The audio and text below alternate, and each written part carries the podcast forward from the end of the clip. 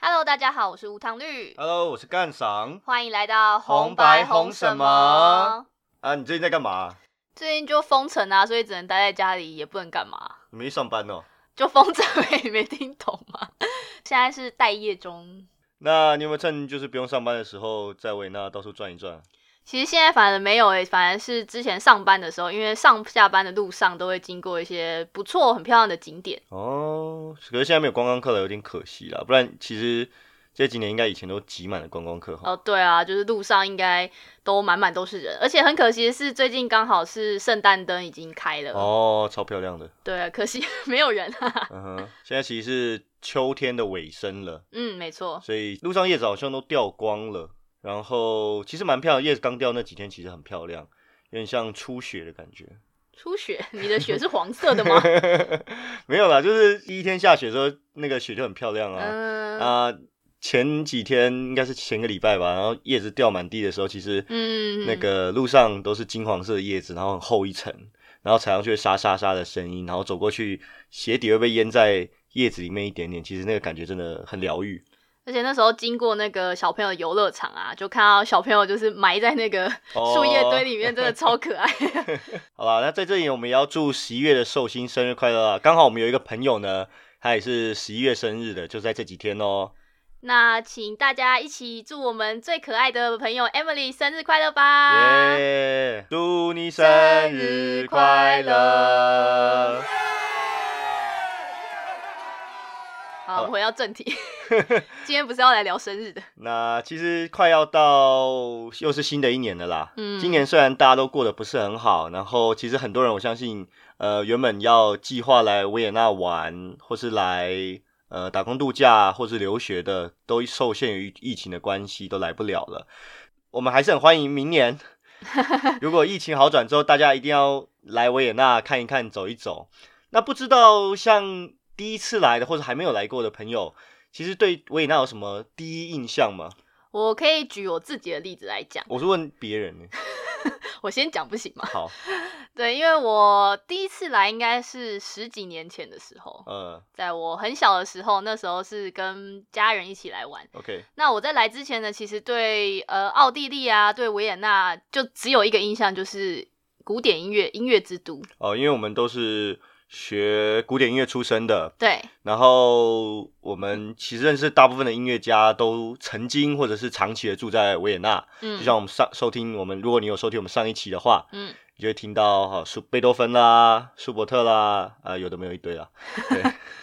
那除了音乐之都之外呢，我想大家应该也会蛮常联想到像华尔兹啊，或是诶皇宫，或是有一些音乐会。今天这一集呢，就要跟大家分享这些印象里面有什么诶有趣的小故事呢，让大家继续收听下去吧。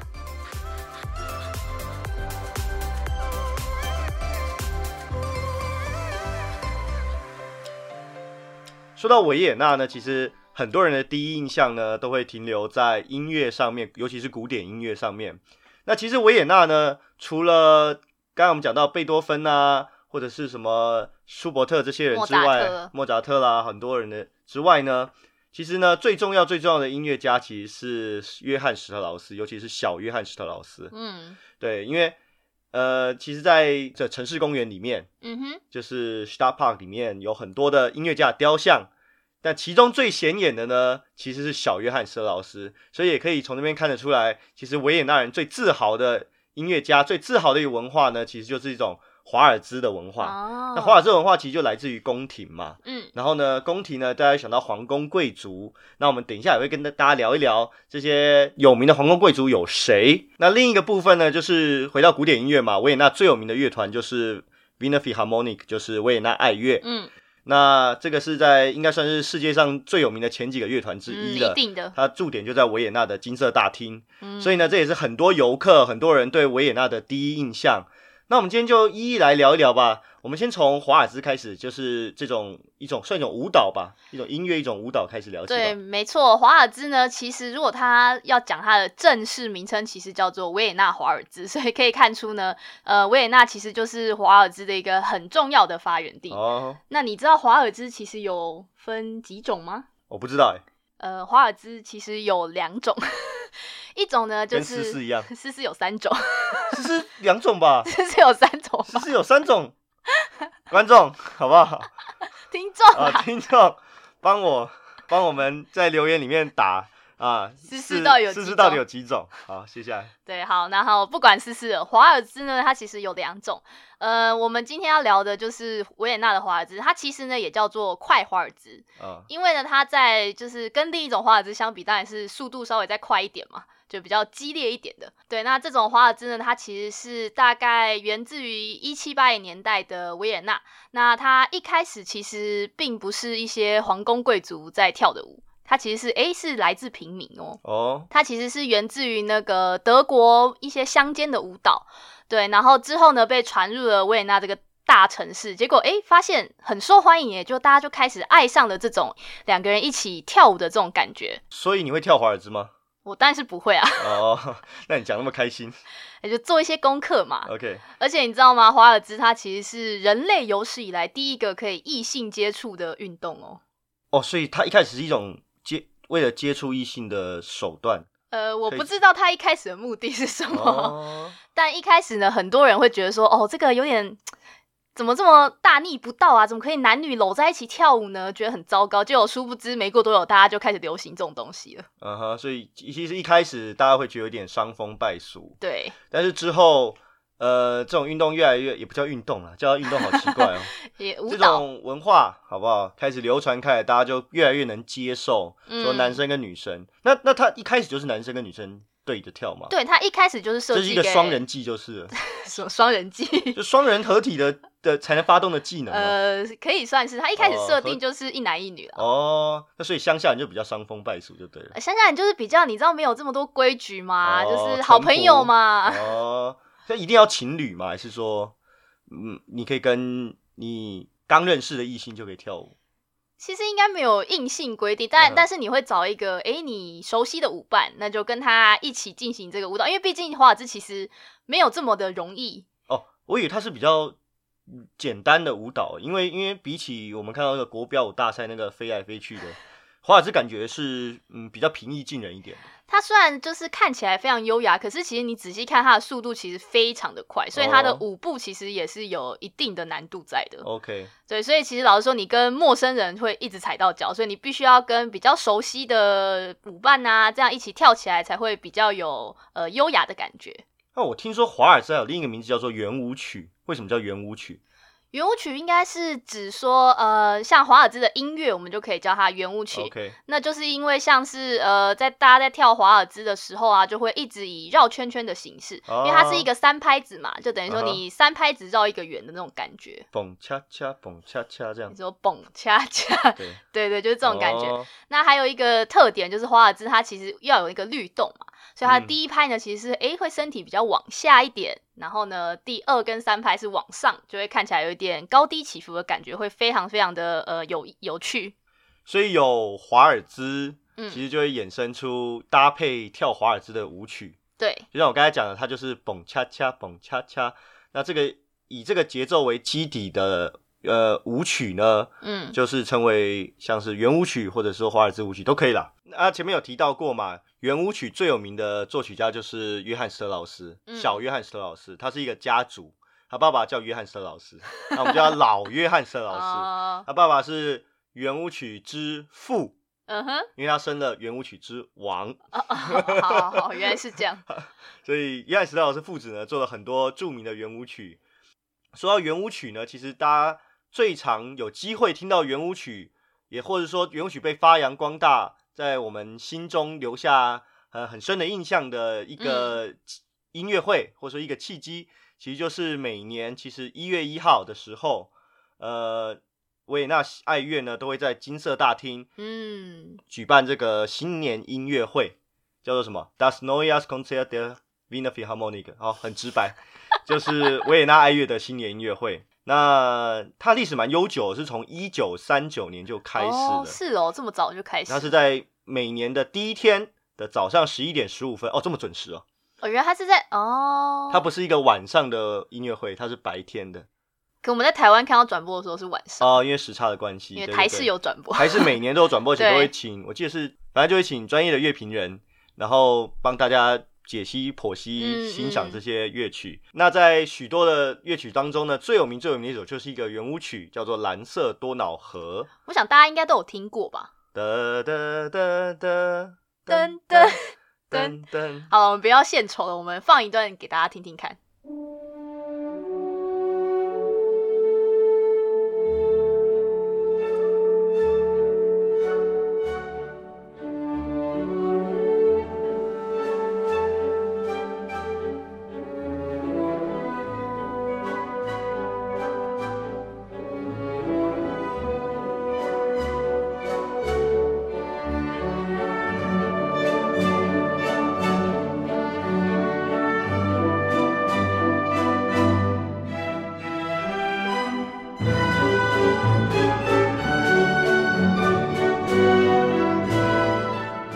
这首圆舞曲呢，是表现了维也纳流经维也纳的这个多瑙河。嗯，那从一开始呢，它是有一点弦乐的呃伴奏，然后感觉是有点黎明升起、有点晨曦的感觉。哦然后？呢，它的乐曲呢，像是呃河水一直流动的感觉，所以会一波接着一波的袭来，哦一波一波袭，然后流经不同的景色，可能有比较城市的地方，有比较乡村的地方，比较湍急的地方这样子。所以你可以在整个乐曲里面感受到多瑙河的魅力。嗯那哼，之所以这么有名，也是因为每年今夜大厅呢，都会在压轴的前一首，等于说倒数第二首呢，演奏嗯，这一首呃《蓝色多瑙河》。哦，那大家就很好奇了，既然这首这么有名了，为什么不是压轴呢？对啊，还有比他更有名的吗？压轴呢，其实另一首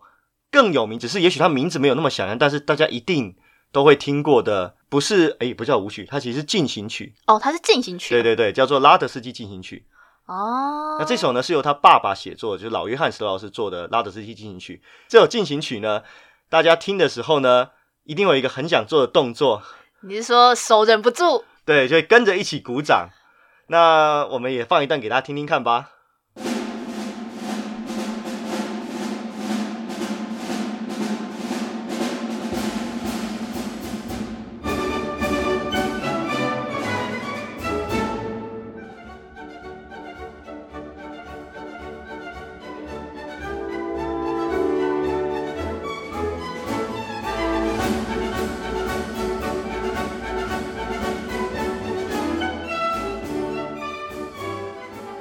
刚才听到呢，其实就是《拉德斯基进行曲》。哦，原来是这首，对，有没有很很耳熟？就一定听过啊。哦对。啊。那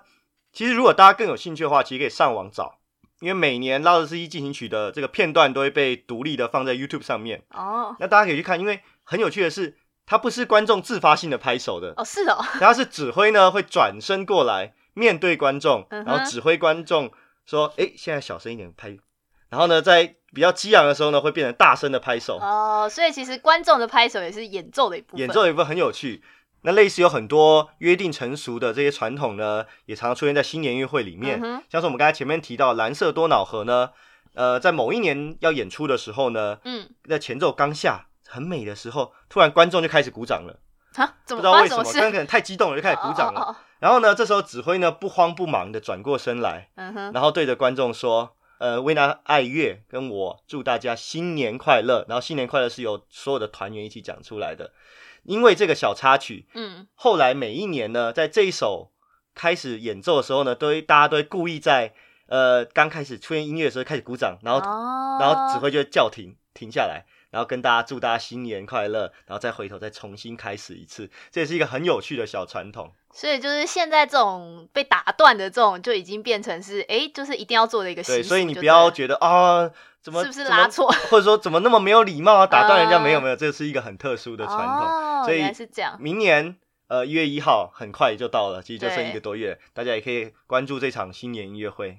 所以从这些很有趣的小传统来看，其实新年音乐会啊，或者是说维也纳爱乐啊，并没有听起来那么古典，对吧？听起来其实还蛮平易近人，或是蛮容易让那个观众投入的。的确，因为其实呢，维也纳也是一嗯个大都市嘛，从以前以来就是。那这些音乐呢，在当时呢，其实都是流行音乐，也有跟我们今天听哦的周杰伦啊，跟什么什么啊是一样的。嗯哼，那它其实叫做舞曲，其实你就可以把它想象成现在的电音舞曲一样。哦，就是以前人的 EDM 就对，对，以前的 E EDM，以前呢去蹦迪就是去去跑夜店，其实就是嗯去皇宫里面去参加舞会。哦，然后呢，现在人跳舞是摇头晃脑嘛，嗯手一直很嗯嗨嘛，这样子。对对对，那可是以前人就是喜欢比较，你可以说比较高雅，但就是当时流行的方式，嗯哼就是听着现场的乐队演奏、嗯，这些很轻快、很活泼、很有趣的舞曲，然后呢，边跟喜欢的女生跳舞，或是边跟嗯朋友交际，他们也会喝酒，对也会聊天。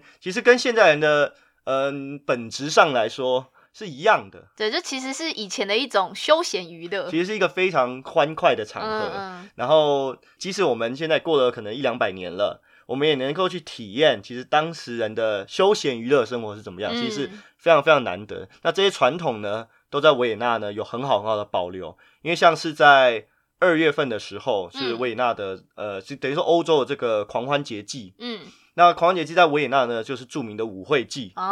哦，那舞会季呢，就是各个的公司行号啦，或者是学校啦、嗯机关啦，对。他们都会举办自己的舞会。哦，就是有点像我们在美国电影看到那种毕业舞会的这种舞会，呃，但是又不太一样。他们的舞会呢，奥地利的或者说维也纳的舞会呢，最嗯强调就是一定要跳华尔兹。知道他们最有名的维也纳花对对对，所以呢，每年的舞会开场一定都有，通常是年轻人呐、年轻的男生跟女生会配对，然后呢做开场舞，嗯嗯哼很大型的开场舞，可能有时候是一百对，然哦后，壮观，所以很壮观，整个舞厅舞池中间，那基本上一个很大的厅，嗯嗯然嗯，后大家在那边旋转，在那边跳，其实是很漂亮的。那这些画面其实也都可以在新年音乐会的转播中间看到，它会啊拍摄很多维也纳的美景，也会对拍摄很多维也纳的传统文化。华尔兹就是他们最代表的一个。嗯，那整个舞会季最后的高潮呢，就是嗯在歌剧院里面举办 opera，吧就是歌剧院里面的舞会。哦，就是在那个最漂亮的那个歌剧院里面，对对对，那那歌剧院里面呢，会有所有的政商名流，包括总统本人都都会出席。哦那那个舞会的票是一票难求，而且非常非常的贵。那里面主要都是出席一些就是呃政治界的啊、商界的啊，或是一些明星吧。对对对对，甚至还会有邀请外国的呃影星，好莱坞影星有时候也会来参加，哦所，OK，以是一个很盛大的舞会啦。嗯哼，那大家比较有机会参与的，因为这个没有比较没有转播，嗯但比较有参与机会参与，当然还是新年音乐会，因为它是全球转播的，嗯，那对，收看人数也非常的多。那我就跟大家讲一下，如果你想要亲自参体验新年音乐会的办法好了。哦，是是吗？有办法的小撇步吗对？对对，新年音乐会因为它是呃一年一度的活动，然后基本上呢，它的购票呢都限定给了呃原本就有在捐钱支持维也纳爱乐的一些赞助人， ，OK，所以基本上对外释出的门票非常非常的少。嗯，我想也是，那唯一的机会呢，就是每年大概大概这个时候开始吧。你就要去申购抽签的名额，哦，原来他是用抽签的它啊、剩下的一些名额可以抽签。那当然它很贵啦，我忘记多少钱，可能几百欧元吧。 OK，重点是你有钱还是买不到那张票。还是要有点运气对，你要抽签，因为要先登记好名字去抽签，你，OK，才有机会抽到新年夜会的座位。嗯，那不过没关系啊，大家透过电视其实也是非常非常的精彩的。所以新年音乐会是买不到站票的吗？嗯，好像没有站票，好像连站票区他都会把椅子摆上，我不太确定哦，OK 对不起，我没去过。我也没去过， 好，其实说到音乐会啊、舞会啊，在当年那个年代，在一两百年前那个年代，嗯是什么样的人去参加呢？因为现在我们是大家都可以参加嘛，对啊对啊舞会。那如果是一百年前，是谁可以参加？但就是皇宫贵族哦喽，，就是我们看到的这些公主们啊、王子们的聚会。以前的政商名流们当然就是贵族嘛。嗯，那说到奥地利最有名的贵族，我想大家应该不陌生，就是茜茜公主吧？哦，就是 Cici，没错，就是我想大家应该可以在一些巧克力啊、纪念品上啊，都可以看到一个非常漂亮、非常漂亮的一个女生，她就是最有名的茜茜公主。我记得有统计说，维也纳呃被印在商品上最多人，第一名是莫 扎特，嗯第二名就是茜茜公主。呃，茜茜公主应该跟莫扎特差不多了，嗯就很接近。那茜茜公主呢？茜茜其实她的绰号，哦，不叫茜茜她是小名，哦，对，其实是家人叫她叫做茜茜。那对我们都就是一直叫人家绰号好吗，啊我们跟她装熟， 对，我们假装自己跟她很熟。嗯对，那她其实呢，茜茜公主她本名叫做伊丽莎白。哼，哦，那其实大家给她的称号呢是呃奥匈帝国的伊丽莎白皇后。 哦，因为她是皇后，她不是公主吗？呃，公主也是大家取的绰号，其哦实、，。对，西西跟公主都是绰号 对，都是一个小名。她正式是人家是皇后呢，哦，人家是一个皇后，喂，她什么？为什么她是皇后那当然就是一个呃非常浪漫的爱情故事啦。啊？然后我要我要走了，我没兴趣对对对，了。你你要坐下来好好收听 啊。那西西公主呢？她其实呃本身是就是算是比较在乡下长大的。 OK，其实老实说，你说他们贵族的乡下也都是那种豪宅的乡下，也不是我们想象中的乡下啦。哦，对，然后她一开始其实都是比较诶活泼奔放啊，然后很喜欢一些户外运动啊。但是呢，有一天她的生活被改变了。啊哈，原因呢，就是他的表哥 Franz Joseph 法兰兹约瑟夫一世，他呢来到了他们家，就是为了要跟他姐姐相亲。哦，那反正就约瑟夫是谁？反正就是呢是呃后来奥匈帝国的一位皇帝，哦，所以他那时候还不是他是小王子这样子呃他那时候应该是储君，啊，就皇储。对对， OK 就是准备要之后应该会继位，哦，所以对他就是去找他未来的老婆，就是未来的皇后啦。对，就是他的妈妈帮他牵线到这个西西公主家呢，本来是要跟他的姐姐相亲的，嗯哼，结果命运就是这么的作 弄。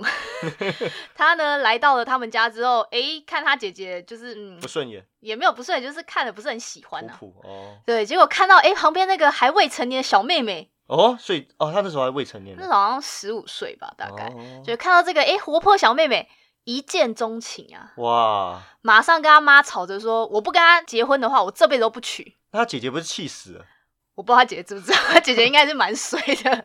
本来要当皇后的。 ？OK，对，那后来呢，就是在他妈妈就是去这样子去做媒之下，最后呢，他就成功的把这个西西公主，也就是伊丽莎白呢娶回家，成我为哦算了、是成功了。对，最后呢，她就成为了这个奥匈帝国的皇后。但等等，你你你刚才说她是他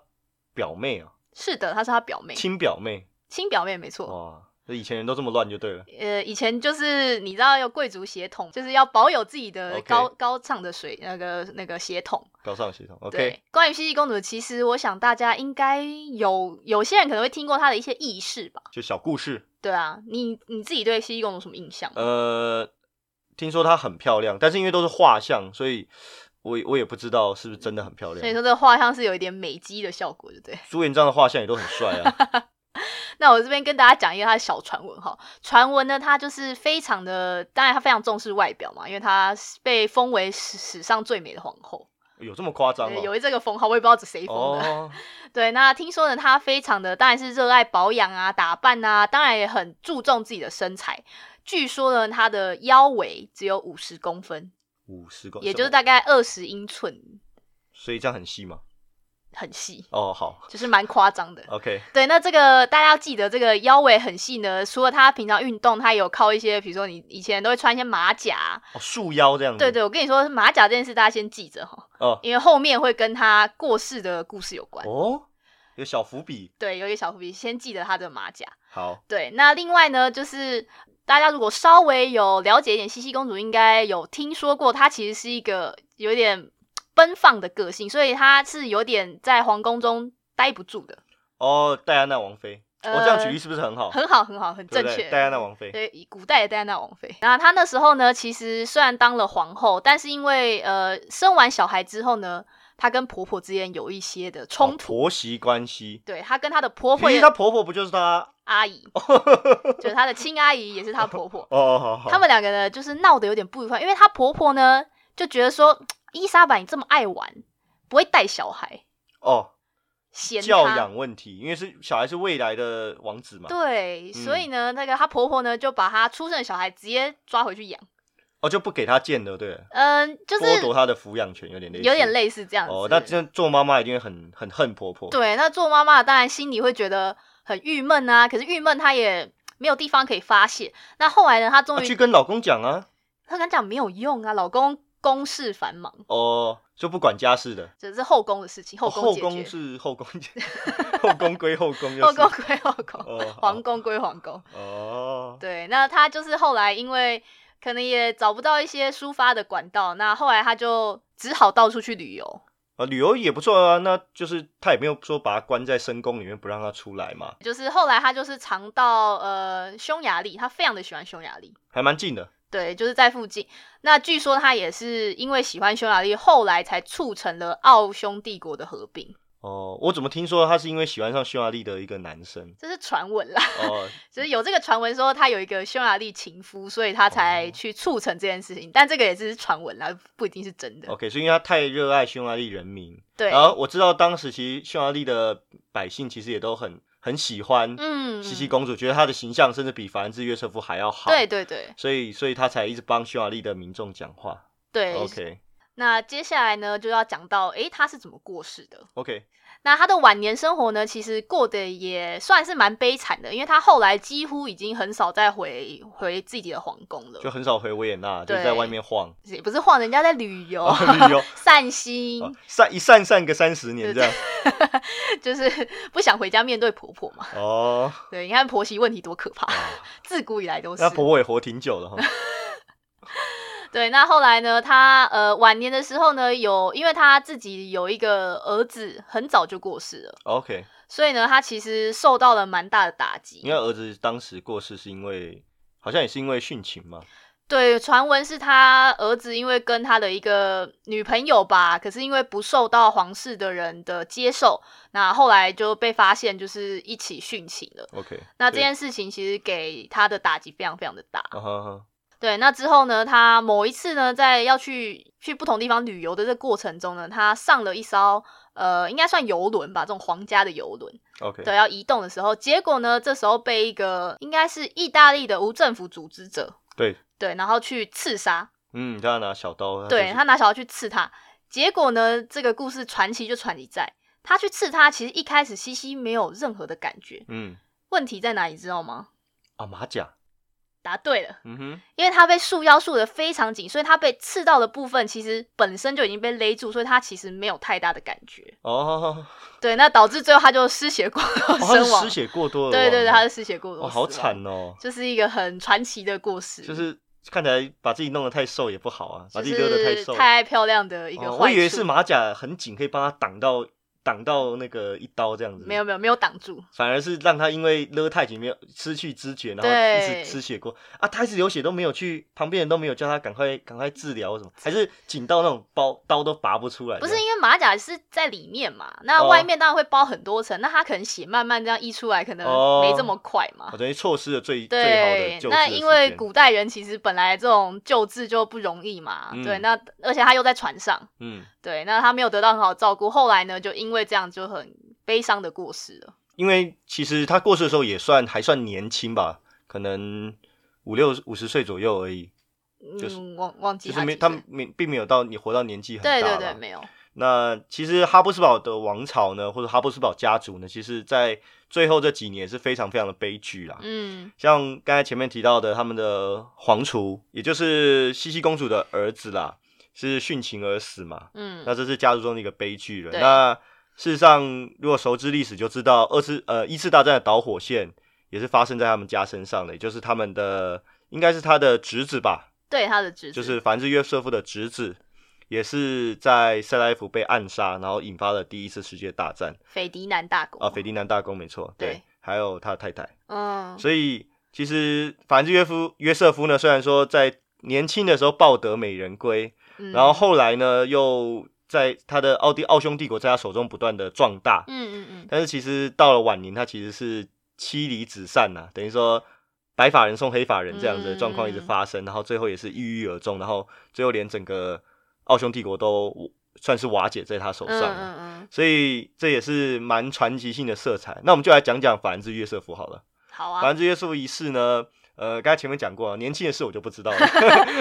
即位前的事我都谈不知道，恋爱的事谈恋爱的事我都不知道。那我大概知道他即位之后也是努力的，呃，想要把奥地利当时还是奥地利帝国嗯去呃发展的更强大。那当时奥地利呢很严重的，除了外患，其实就内忧，其实就是各地的这些民族的民族的起义的运动，其实非常的盛行。哦，因是为你要知道，当时的奥地利帝国包含了可能超过十个种族，哦，然后分散在现在可能可能十个国家里面，嗯哼，所以里面的语言也不通啊。德语可能不是最大宗，哦，OK，对啊，德语跟匈牙利语可能都是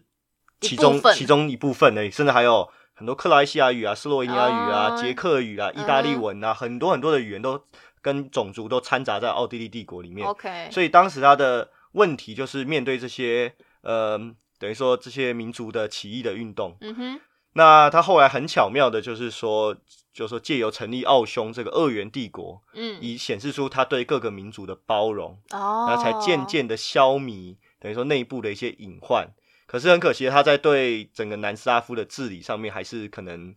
不得到民心吧，所以最后嗯也导致了整个内战的爆发，加哦上一次大战的爆发这样子。不过即便如此啦，法兰兹约瑟夫一世还是为维也纳留下很多很多的遗产，是哦，像什么地方呢？像是每天都会经过的地方啊，你说是歌剧院？对，其实从歌剧院开始，然后从两往两旁延伸的整个这个环城大道，啊，哦，德德文叫 Ring 吧， Ring 就是戒指路， 没有啊环形的这条路呢 OK，呃，其实呢原本都是维也纳城的城墙，所就是以呃它本来是挡起来，就对了。本没有本来那个那条路嗯，的位置就是城墙的哦基座， ，OK OK，所以还有护城河啦，嗯，所以呃以前其实那里从那里面我们什么叫 Inner Star，就是内城区，内城区，然后外 OK 面，就其他乱糟糟的地方。嗯，就是因为里面才是有城墙保护的维也纳的堡垒的部分。哦那就在凡兹约瑟夫的时代呢，他是下令把这些城墙都拆除掉了，然后呢改建成现在的环城大道。所以你现在看到环城大道两旁的很多的建筑都是当时才盖起来的，哦，就是由他下令去有它现设在计很多这样很漂子亮的建筑，包哦括歌剧院啦，嗯哼，包括呃 Book Theater 啦，包有呃一些括剧场，对，包括 Volksgarten 啊，就是人民花园。然后应该像维也纳大学的现在那个本部，哦，那个很漂亮。对，那个也很漂亮。然后，嗯总之现在你沿着环城大道两岸、两岸 两边的所有的这些很美轮美奂的建筑，哈，嗯，其实都是在当时建成的。哦，所以是在那个时代才变成我们现在的维看也到纳这最样基础的样子，就从那个时代开始的， 哦所以它算是整个改造了维也纳市中心，也为呃多多年以后的观光打下一个很重要的基础它，是超前部署啊、 也是很有头脑的。对对对，就是有想过要有城市观光这件事对，情。因为除如果除去那些东西，其实维也纳的观光可能会少了很多的很多的趣味啦。会失色很多吧，对内城区的部分。，对，你就只剩下呃史蒂芬教堂，然后美泉宫，嗯大概这样子。可是整个环城道其实是维也纳最漂亮的一条大道。对对然后你对在两旁可以骑脚车，就像我们现在刚那个开头讲到的，其实现在或是早一早前前几天吧，嗯，落叶整个铺满环城大道的步、嗯人行步道的时候是非常非常漂亮的。而且那边不止就是你可以骑脚踏车啊，或是你搭电车，或是你就散步绕这样一圈，其实都非常非常的漂亮。没错哈、所以这个也是法兰兹约瑟夫皇帝在当时啊，他可能没有想到，嗯但是意外的促成了一个很漂亮的维也纳，那也是很多人对维也纳的第一印象，对，我觉得是。诶，我突然想到，在环城大道上也有一个呃一个非常有名的广场，那它左右刚好是两个超级雄伟的博物馆，是不是也是在他任内的时候建的啊、哦，没错，当时也是法兰兹约瑟夫，呃，算是为了回馈大众，然后 回馈乡对，里。所以盖了两个，呃，一个是自然史博物馆。嗯哼，专门是展一些标本啊、化石啊这些东西，然后另一边呢是艺术史博物馆，其实就是一个画廊，很大型的画廊。它是不是里面还有收集一些古乐器或什么啊，的博有物馆？乐器也有，对对对对对。哦那这两个呢，博物馆是在凡兹约瑟夫的时代建成的，然后呢，它是免费，应该是免费的，开放给呃一般的民众去参观。所以它等于说是，呃，也是让人民就是有机会可以接触到这些很特别的东对，西。因为这些展品大多数也都是由皇室或是由贵族所拥有，等于等于是皇室或贵族捐赠出来，然哦后给大众。这是也是一个可能是欧洲皇室的一个先例啦。嗯，等于说，法兰兹约瑟夫在某一方面其实是非常开放而且亲民的。对啊，因为像这些东西应该本来都是贵族他们自己的收藏吧。对，没错，没错。那提到另一个呃，也是维也纳很有名的印象，应该就是美泉宫吧？对 s h e n b l u m 它其实就是直译上就是一个很美的喷泉。哦哦，原来是这样，对对对，美泉宫这么也是直接。呃仿当时的凡尔赛宫 对，的是小型的凡尔赛宫就对了。双胞胎弟弟吧。 哦，因为它其实也蛮大的。呃，可是跟凡尔赛宫比较像，还是小了一点。嗯，那基本上格局啊、设计啊都跟凡尔赛宫很类似啦。呃这没有抄袭的问题吗？嗯呃，当当时应该没有吧？ 毕竟也许两家说不定在当时都有亲戚关系之类的。哦，有可能欸对，因为他们欧洲皇室也是嫁来嫁去。对，啊，到处互相取。像你知道吗？在这个奥地利他们的皇室家族里面，有出一个墨西哥皇帝，管那么远啊，管住海边的。跑到墨西哥去了。哦这故事超级就是莫名其妙的，嗯因为这个人呢，他其实是法兰兹约瑟夫的弟弟，啊哈对，他的亲弟弟。 ，OK，对，那这一位叫做马西米联络一世呢，他嗯就是在应该是大学毕业之后呢，他跑去了墨西哥丛林探险。哦，很多当时贵族都有这种壮游的习惯。，对对，就是以前的 gap year 的感觉。啊哈，那他刚好在墨西哥丛林探险的时候呢，当时墨西哥的这个君主立宪派，他们想要找一个诶有皇家贵族的人来当他们的皇帝。 哦，就刚好随便路边就抓一个，你有问你有没有皇贵族 血统？诶，哎我有，哎，哦，名头还不小，那就你来当皇帝吧。对对，他们就这么的巧的呢，就请他来当这个皇帝。嗯哼，那一开始他当然就不愿意啊，因为他毕竟本来就是有皇室继承权嘛。哦结果后来呢，他就呃因为一些原因，他就后来还是说好了，那我就答应了。所以就放弃了奥地利的继承，跑去墨西哥当自己当皇帝。对，因为对呃他们自己家族哈布斯堡家族来说，想说你干嘛跑去一个就是这么远的地方，然后放弃你自己的身份呢？ 然后他就被就是剥夺了他的皇室继承权，不过我想他应该蛮快的，如果是我也会选择跑去墨西哥当皇帝。就离家嘛 对，不要当土受皇家帝里的多好啊 对 啊，好啦，对不起，扯远了。其实，嗯、我们要讲美泉宫啦。哦对，跑太远了，对，美美泉宫其实也是来的观光客一定会参观的地方。嗯，一定会。那其实不是真的皇宫，它是呃，等于说行馆啦。哦，对，它当然它也在维也纳里面，但它不是，应该不是平常会居住，应该是夏天呐、啊或者什么行馆之类的。嗯哼，美泉宫还有一点就是呢，它有一个美泉宫动物园哦。哦，对对对，其实那应该原本也是皇家的陵园。对啊，因为像皇室以前应该他们就会收集一些奇珍奇异兽，对对，对啊，然后就变非洲成来的。 对，然后就变成动物园了。那现在刚好就是也在那个美泉宫里面呢，就有一个呃还算大吗？算中型的一个动物园吧。中型动物物园啦。但是因为我觉得很特别是，呃，动物园大部分都是后来才建的，嗯，然后都是新比较新式的风格嘛。那哦，跟美泉宫很特别，是因为它我就说原本应该是皇家呃私有的园对陵园，对，所以里面的建筑其实都充满了皇家的特色。对，所以大家其实进去里面也会看到啊，有些呃比较皇室的东西，可是旁边却有动物。对，因为很多很多馆，像是我记得猴子的吧，就是呃灵长类的馆，嗯，它的呃笼子后面其实就是原，等于说它就把整个笼子建在以前的这个比较古色古香的建筑物里面，啊所以很蛮有特色的。嗯，甚至还有像我记得呃树懒吧，你说是树懒的那对位树懒树懒馆，树懒馆你走进去，它地板上还是瓷砖的那种，哦，然后可是上面就爬着树懒，要把它做成一个 好小诡异哦小丛林，真的。 就是所你以进去有体验，你也是皇室所贵以族的感所以觉。我觉得那个那个那个动物园算是蛮有特色的一个点，嗯那是我个人喜好，还蛮特别的，对，但是呃，美泉宫最重点还是它的主体的建筑物啦。对那，每年都会吸引很多很多的观光客，嗯，然后也会出现在很多明信片上面。我想这也会是很多人对维也纳的一个印象，就指嗯明说我一定要去美泉宫看看。对。那说到美泉宫呢，我想如果有看过一些呃维也纳旅游资讯的，一定会被搞混，因为除了美泉宫之外，有一个叫美景宫，你知道是哪里吗？ 呃，别别别啊，对，没错。所以呢，如果大家呃不仔细看就是它的原文的话，很容易跑错地方。哦，所以其实有些人喜欢把美泉宫翻译成熊布朗，熊布朗宫，然后把美景宫翻译成贝贝尔尔维维德宫。其实我自己是比较倾向直翻啦。对，但是直翻就会很难记。对，对很多人来说，比如说我们妈妈来旅游的时候就，啊那个什么什么宫，啊又那个什么什么宫，熊什么还是什么什么，就他根本就记不起来那个意名，嗯所以美泉啊美景听起来就很耳熟能详的感觉。对，可是因为这两个实在太多人容易搞错了。呃，因为而且两个地方其实差的距离有一点点啦，有一点点小距离，所以如果你跑错，其实蛮麻烦的。对， 就是如果你是集合点在某个地方，真的会有问题。对，所以呃，这个是大家如果要来的话要注意一下的。对，一个小提醒。 好，所以今天其实介绍了一些些啊，没有很多，呃，维也纳的小景点，还有维也纳的小人物历史，然大后人物历史还。啊大人物 历史，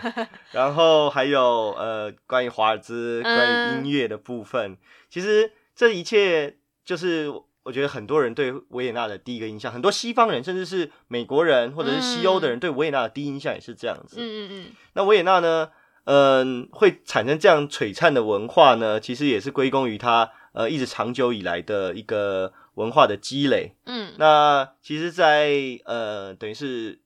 对拿破仑的战争结束之后，等于说维也纳呢，其实扮演了一个欧洲很重要的一个外交的角色，这个是我的印象。哦是哦，对，没错。呃，维也纳其实是一个很重要的外交重镇，在梅特涅的主导下呢，开呃维也纳当时当年举行了维也纳会议，其实奠定了后来很大一部分欧洲秩序的一个格局。 OK，那大家就可以想象啦，以下是我的猜测哈，好，当很多皇宫贵族的外交使臣来到维也纳，要干嘛？开会，开会啊！开会很无聊，因为开会一开都开好几个月，对，所以要办 party，要跳舞，要跳舞，要办 party，要好的音乐，对，要有漂亮的场地，嗯所以这些就是我们前面提到的，呃，有华尔兹啊，啊，有圆舞曲嗯啦，哼，呃，有宫漂美漂亮的宫殿呐、啊，这些可能就从那个时候就开始形塑，嗯维也哼，纳就是一个这样子很雍容华贵、很华丽的一个都市。就所以这个华尔兹就会被冠上维也纳华尔兹嘛，因为他们嗯来的时候才诶学到这个东西 哦、，诶会不会是这个有有原道因理？ 今天的故事呢，希望大家会喜欢。我们只是介绍了一些呃维也纳的第一印象。那不知道大家呢有没有自己对维也纳一些比较特殊的印象呢？嗯，如果有的话呢，欢迎到呃我们每集的下方跟我们留言，或者是呃到我的 Facebook s e l a v i n 无糖绿微糖少冰，或是我的 Instagram 账号下面跟我们留言做互动哦。那也不要忘记呃五星吹捧。对，在 Apple Podcast 上对我们给我们五星的呃五星的评价，然后还有在 Spotify、嗯 s o n On 还有 First Story 的各大的平台都可以收听我们的频道哦。以上是红白红什么？我大们家下次见，拜拜拜